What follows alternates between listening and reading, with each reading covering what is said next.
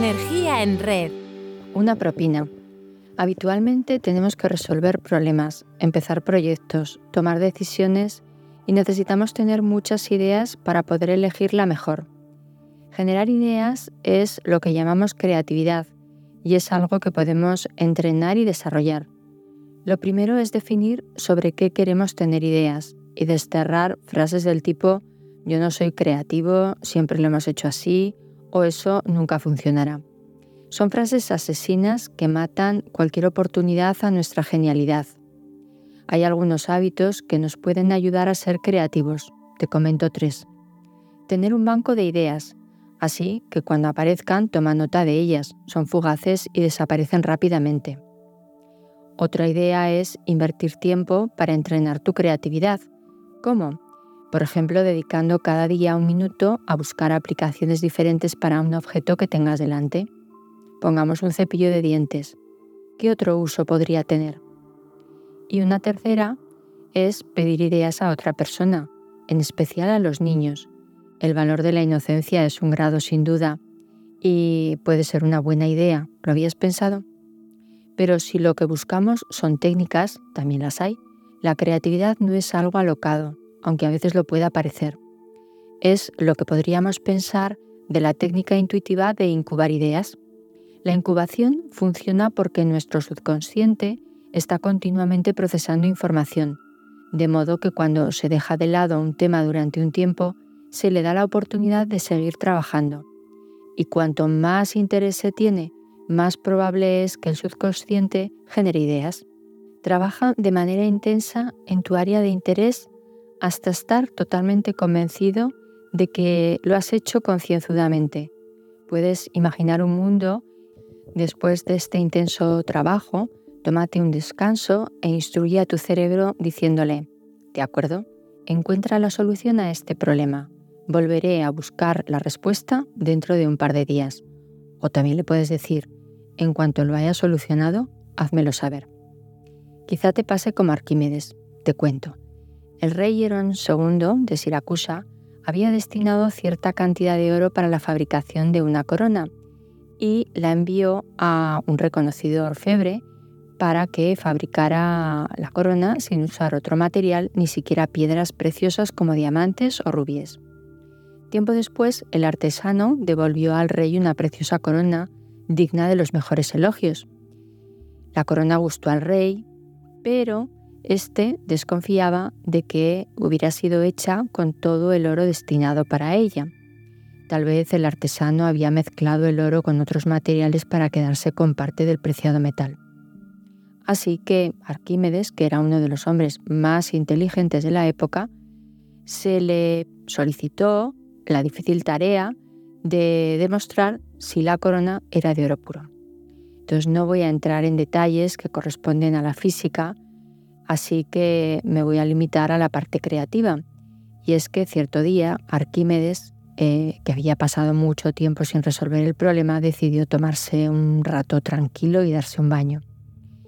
Pero estando sumergido en la bañera, eh, rebosó el agua de la misma.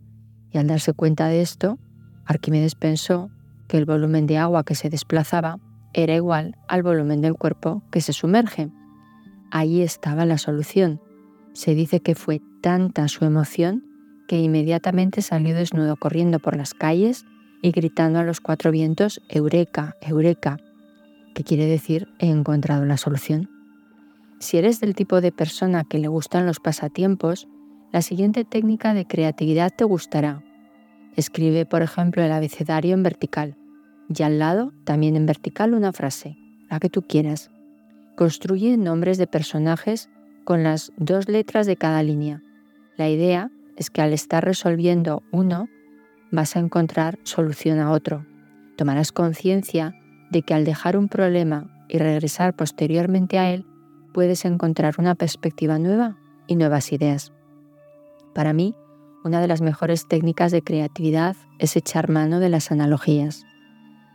Una de ellas es la analogía directa, es una técnica que consiste en generar ideas buscando analogías entre el tema que te interesa y algo con lo que no tiene nada que ver. Supón que te piden ideas para una valla de publicidad. Te puedes preguntar, ¿cómo me sentiría si fuera yo una valla de publicidad? ¿Qué me diría si nuestros puestos estuvieran invertidos? ¿Qué diría si pudiera pensar y hablar como ella? Quizá las propias preguntas te inviten a pensar en la idea de una valla que hable. Dentro de las técnicas de creatividad que se basan en las analogías, la más potente sin duda es la analogía directa. Lo primero va a ser elegir un mundo paralelo, que es así como se llama, que no es sino algo que conozcas muy bien y por ejemplo funciona fenomenal el que pienses en un electrodoméstico, porque bueno, pues es algo relativamente simple y que todos conocemos, y que solo se trata de que encaje con los principios generales del tema sobre el que quieres generar ideas. Te pongo un ejemplo. Imagina que quieres ayudar a tu jefe a encontrar soluciones a un problema. Y se me ocurre que un buen mundo paralelo en este caso podría ser una tostadora. Una tostadora eléctrica típica calienta el pan aprovechando el calor desprendido por el efecto de la electricidad que se conduce a través de una resistencia. El proceso de tostado consiste en disminuir el contenido del agua del pan, aproximadamente un 54% de su peso, evaporándolo y chamuscando ligeramente la superficie. Y ahora pregúntate, si la tostadora se calienta con una resistencia, ¿qué puede hacer funcionar a tu jefe? Quizá le presentemos propuestas o le pongamos en contacto con personas que se las puedan dar. A lo mejor podemos organizar una actividad con los miembros del equipo para juntar a proveedores, resistencia de la tostadora, y clientes, el pan, en un evento rápido y cálido, por ejemplo un coffee break, para conocerse y charlar de cómo ven ellos el proceso y qué sugieren. A mayor distancia entre ambos mundos, el desafío de encontrar una solución es mayor y la idea que se obtiene más creativa. La clave está en convertir lo familiar en extraño. En 1970, un ciudadano japonés envió una carta a una fábrica de jabones de Tokio, reclamando haber adquirido una cajita de jabones que al abrirla estaba vacía. La reclamación puso en marcha todo un programa de gestión administrativa y operativa, los ingenieros de la fábrica recibieron instrucciones de diseñar un sistema eh, que impidiera que esto volviera a ocurrir. Después de mucho pensar, los ingenieros diseñaron una sofisticada máquina de rayos X con monitores de alta resolución, operada por dos trabajadores encargados de vigilar todas las cajas. Y bueno, la cosa les costó pues más de 250.000 dólares. Cuando la máquina de rayos X comenzó a fallar al cabo de cinco meses, un obrero del área de empaquetado se había identificado con las cajas vacías, había hecho una analogía directa, tal como estamos viendo el ejemplo, y estaba seguro que se sentían ligeras, inestables y que cualquier movimiento imprevisto o un simple sopro de aire las tiraría. Así que ni corto ni perezoso pidió prestado un potente ventilador y lo apuntó hacia la parte final de la franja transportadora. Mientras las cajitas avanzaban en tal dirección, las que estaban vacías simplemente salían volando de la línea de empacado. Ya ves, a veces las cosas son más simples de lo que parecen. Una tercera técnica que quería comentarte hoy es el brainstorming. A veces lo confundimos con una lluvia de ideas y acabamos con un dolor de cabeza tremendo y sin ideas creativas que aporten valor a nuestra área de interés. Así que puede ser bueno aclarar algunos puntos sobre esta técnica. Seamos ágiles, Solo se trata de tomar nota de lo que surja. Evitemos los juicios inmediatos y acojamos cada idea sin más. Ya llegará el momento de estudiarla. Fomentemos la escucha atenta de todas las ideas, quizá en sí mismas generen otras en los demás.